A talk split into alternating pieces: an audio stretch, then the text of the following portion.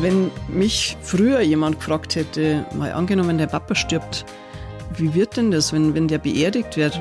Wo, wo bist denn du da? Und dann hätte ich garantiert gesagt, entweder bin ich gar nicht dabei oder ich stehe irgendwo ganz hinten und schaue von ganz hinten aus zu. Niemals wäre ich drauf gekommen, dass mich die Kirche, die Geistlichen einladen, du bist die Tochter, du bist in der Kirche ganz vorne und wir äh, sprechen dich auch direkt als Tochter an. Die blaue Couch, der preisgekrönte Radiotalk, einer unserer Bayern 1 Premium Podcasts.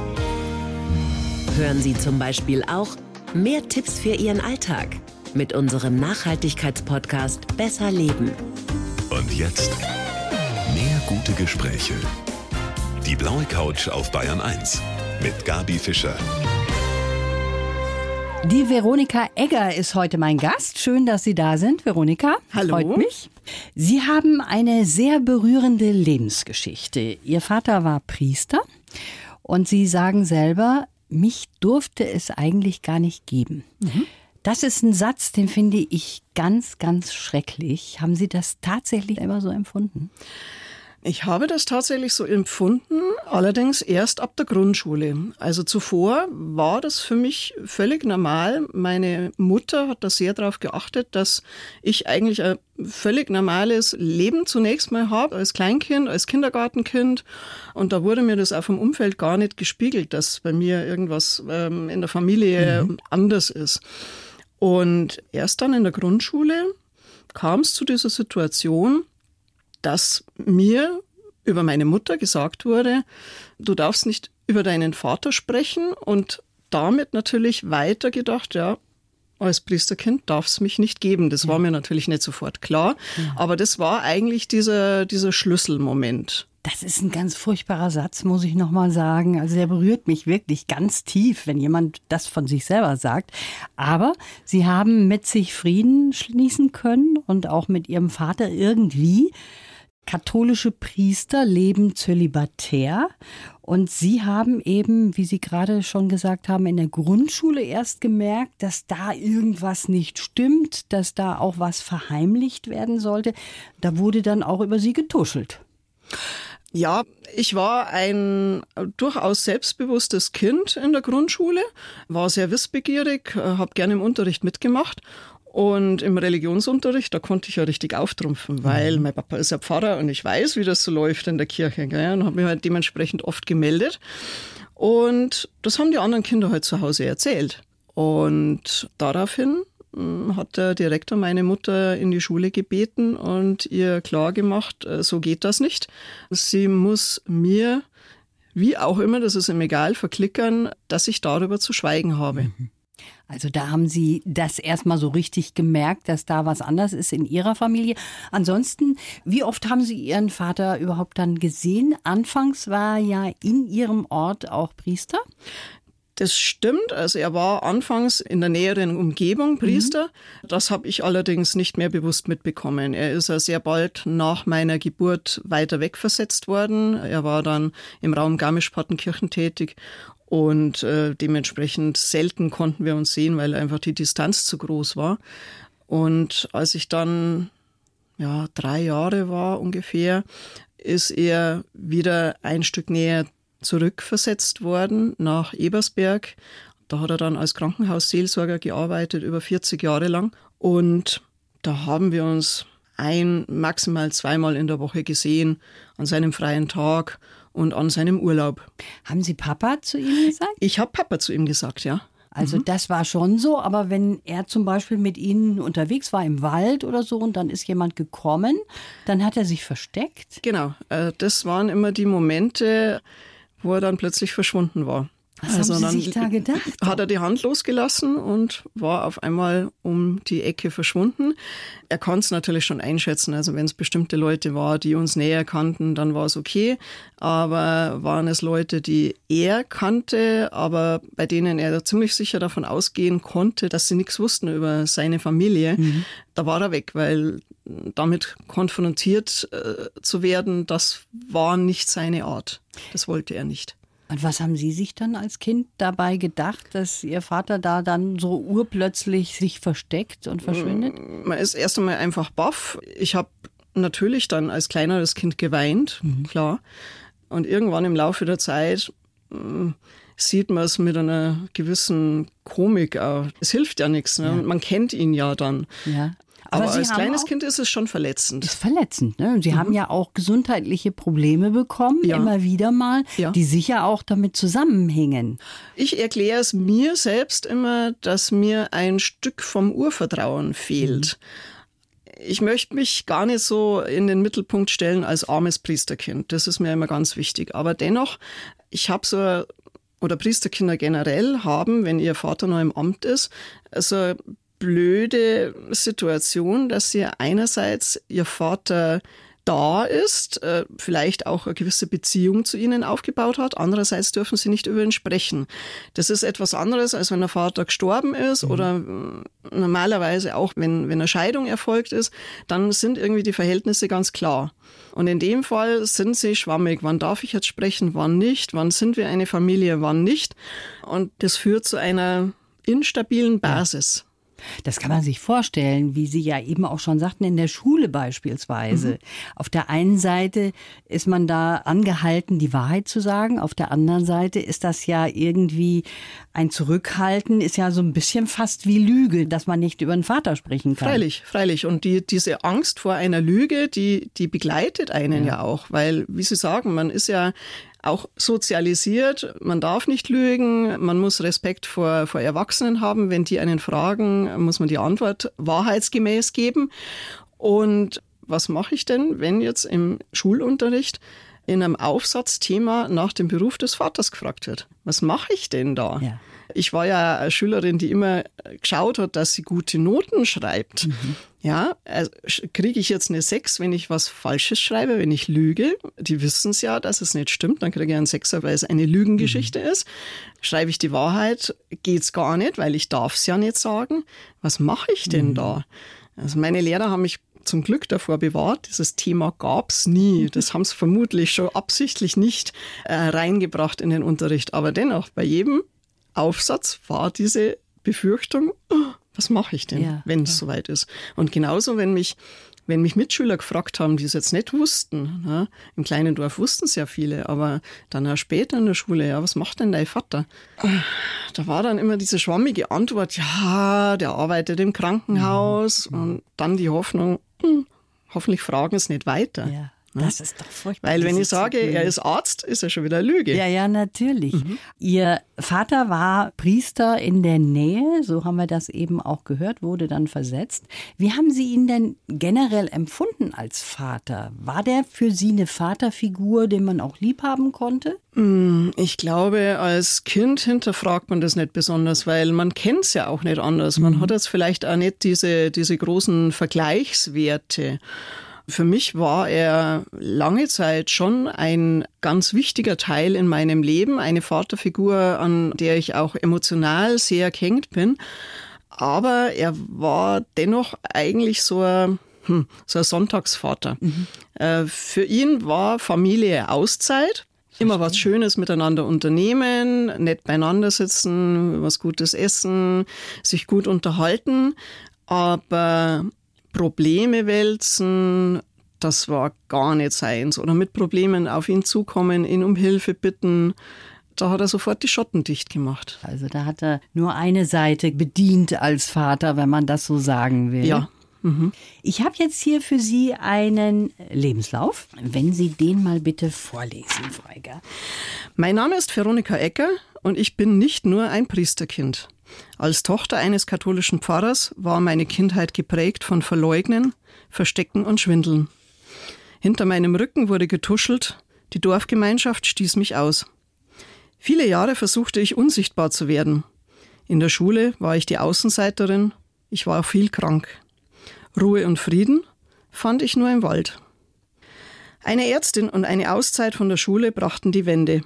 Im bayerischen Wald konnte ich meinen geliebten Wald zum Beruf machen.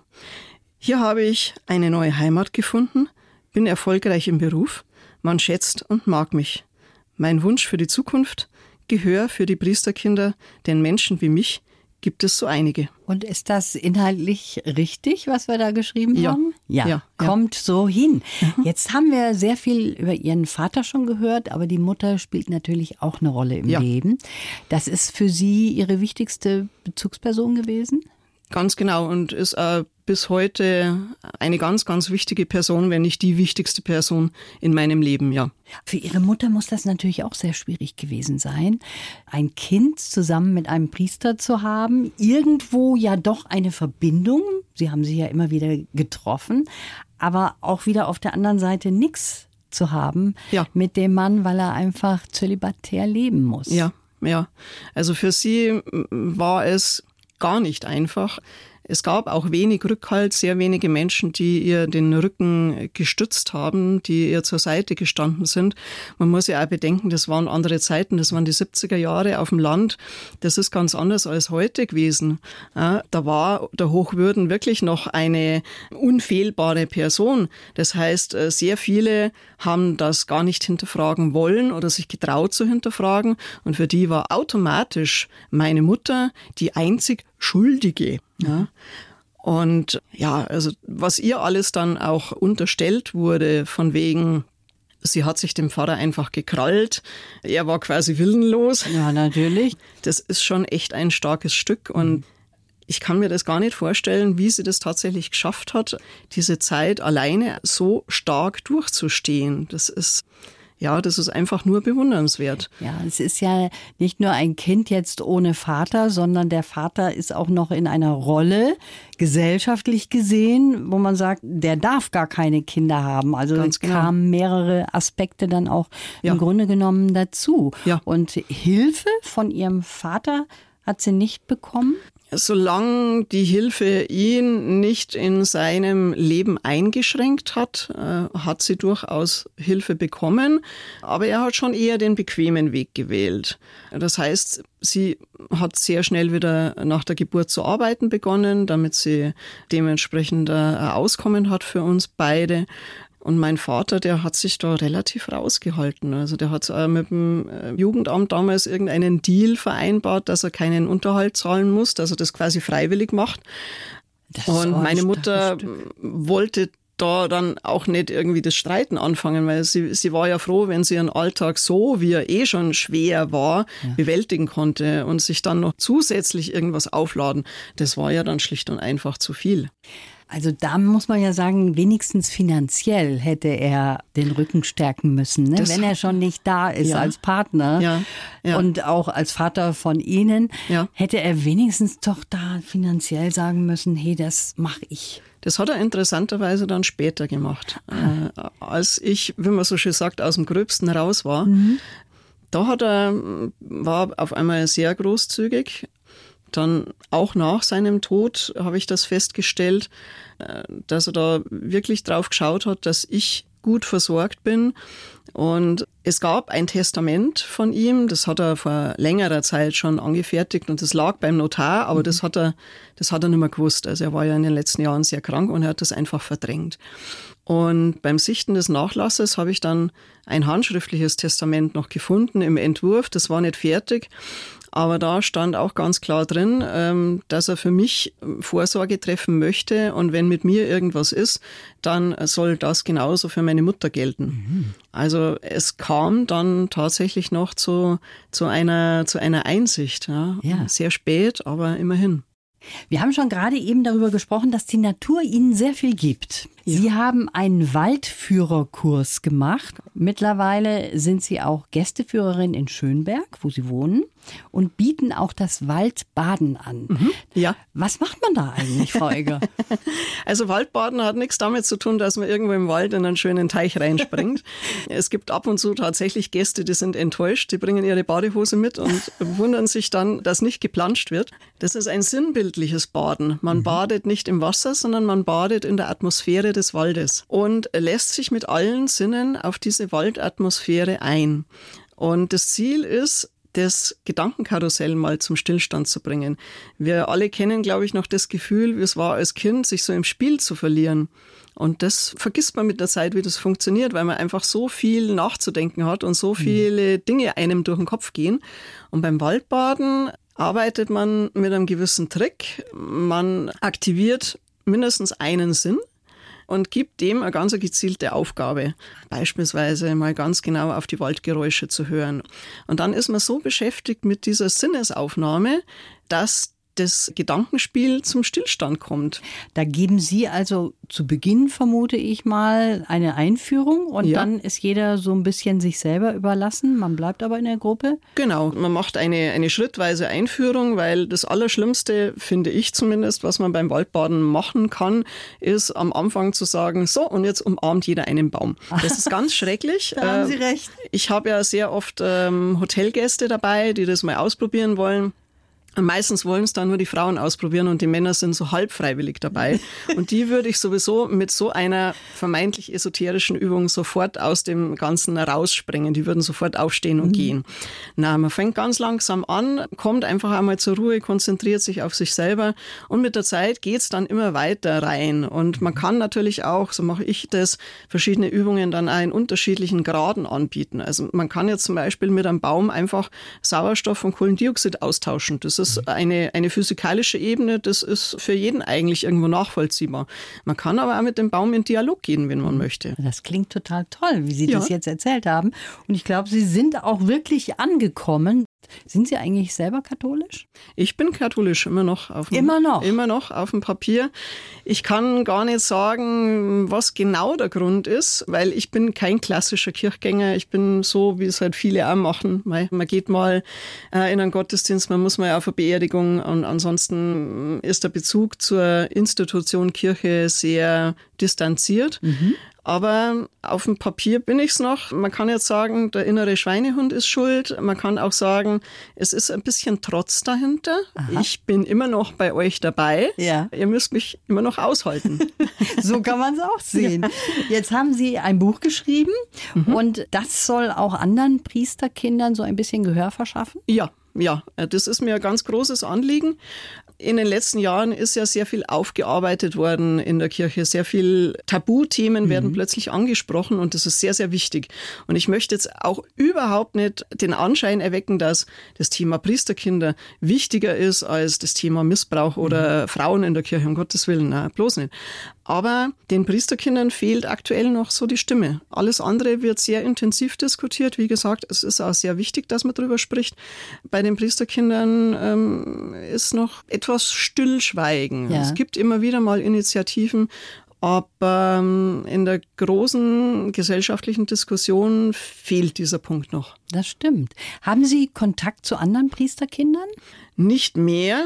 Ich habe ja vor knapp 20 Jahren mal sehr intensiv Öffentlichkeitsarbeit gemacht mhm. und im Zuge dessen auch einige Priesterkinder kennengelernt. Die allerwenigsten möchten an die Öffentlichkeit gehen. Es ist bei Priesterkindern eine gewisse Angst, Unsicherheit, sehr, sehr verbreitet. Mhm. Selbst bei Priesterkindern, wo die Eltern vor der Geburt geheiratet haben, ist dieses Thema Priesterkind etwas, das einen arg prägt und ja, zu Unsicherheiten und mhm. zu diffusen Ängsten führt, die man gar nicht so wirklich fassen kann.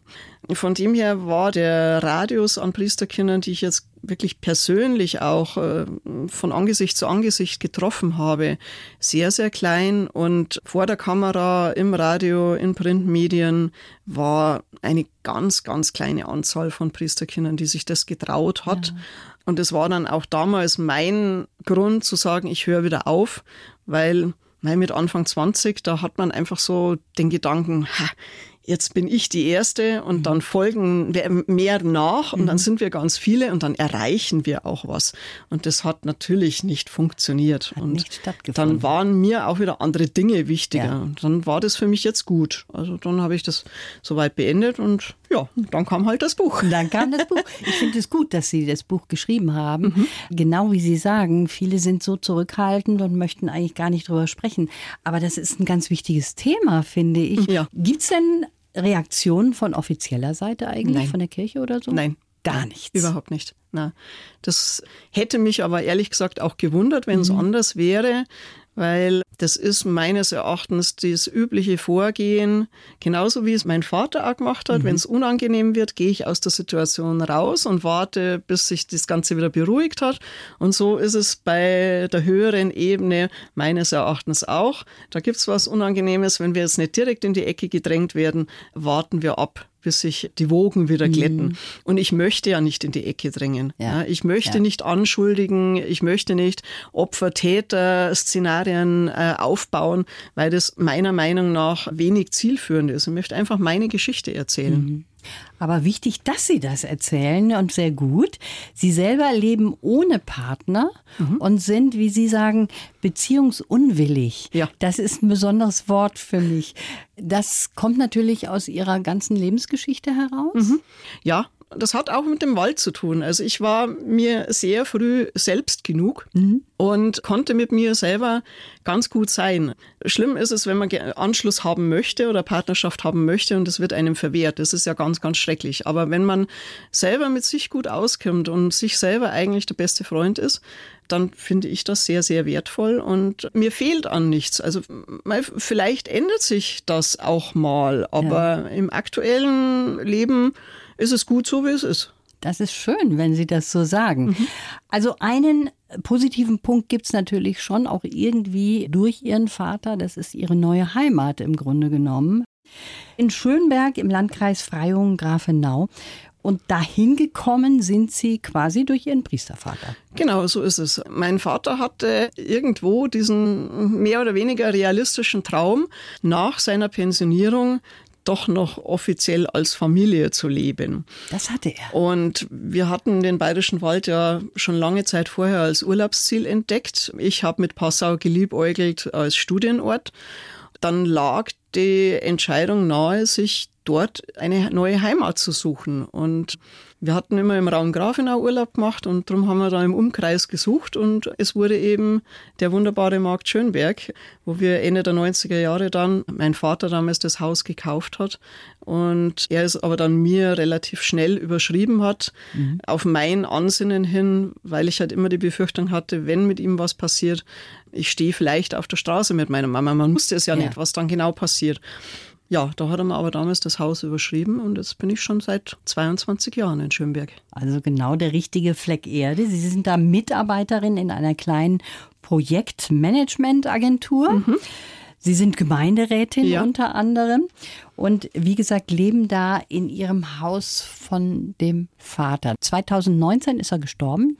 Und zum Schluss, das hat Ihnen dann ein Freund erzählt, war er doch innerlich sehr ruhelos und zerrissen. Also mhm. das bedeutet, das hat ihn schon auch sehr fertig gemacht, die ganze Situation. Ja, ich glaube, er hatte in den letzten Jahren viel Zeit, um nachzudenken. Mein Vater war ein sehr charismatischer Mensch, ein Mensch, der immer im Mittelpunkt gestanden ist und das auch gebraucht hat.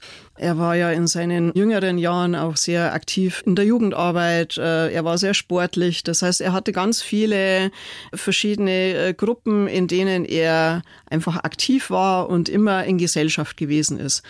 Ja, er wurde älter, diese Gruppierungen wurden auch älter, sind zerfallen und am Ende gab es nicht mehr sehr viele Menschen, die ihm nahe standen. Das heißt, im Mittelpunkt äh, mhm. stehen, dieses Zentrum einer Gemeinde sein, das gab es plötzlich nicht mehr. Und ich glaube, er war durchaus ein sehr einsamer Mensch, der dann in seiner Wohnung gesessen ist und nachgedacht hat.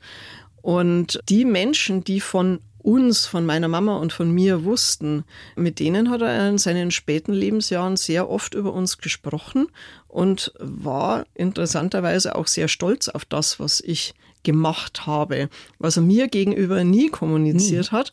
Aber so eine ganz nette Anekdote.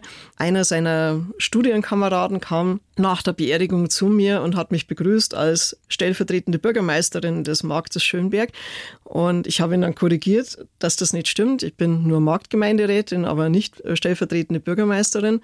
Ja, aber das hat dein Vater immer so erzählt und er war immer so stolz drauf, was du in deiner Gemeinde alles machst. Da kam dann nochmal raus, dass er doch sehr viel auch von Ihnen gehalten hat, was er Ja. Ihnen wahrscheinlich gar nicht so richtig gesagt hat.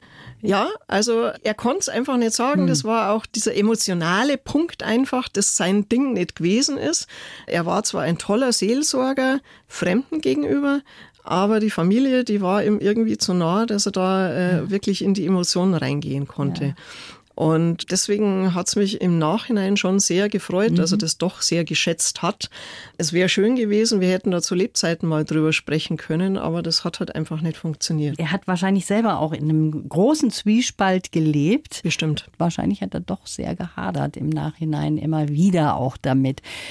Wie Sie gerade erzählt haben, bei der Beerdigung ist jemand auf Sie zugekommen und hat gesagt, Sie sind die Tochter. Das war offiziell bekannt. Also in Eversberg war ich immer der Meinung, dass es so gut wie gar niemand weiß.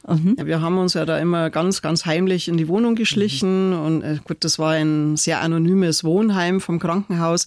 Da war jetzt die Gefahr ja recht gering, dass uns jemand sieht, aber dennoch, es war immer ein Leben in absoluter Heimlichkeit.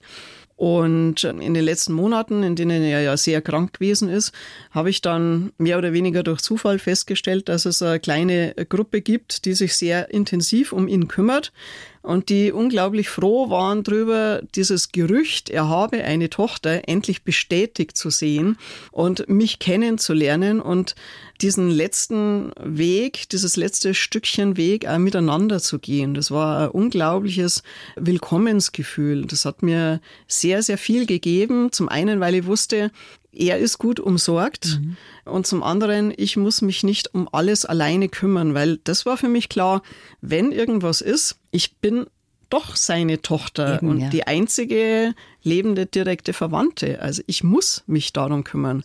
Ich sage immer, wenn mich früher jemand gefragt hätte, mal angenommen, der Papa stirbt, wie wird denn das, wenn, wenn der beerdigt wird? Mhm. Wo, wo bist denn du da? Und dann hätte ich garantiert gesagt, entweder bin ich gar nicht dabei oder ich stehe irgendwo ganz hinten und schaue von ganz hinten aus zu.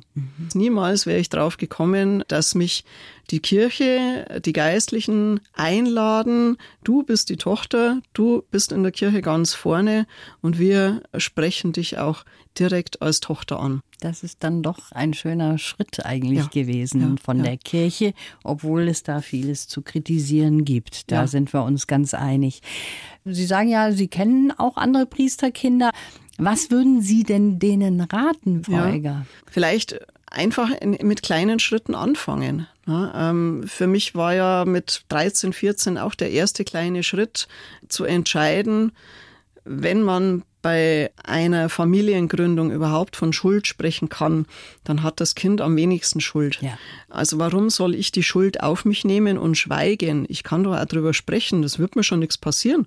Und es ist ja auch nichts passiert.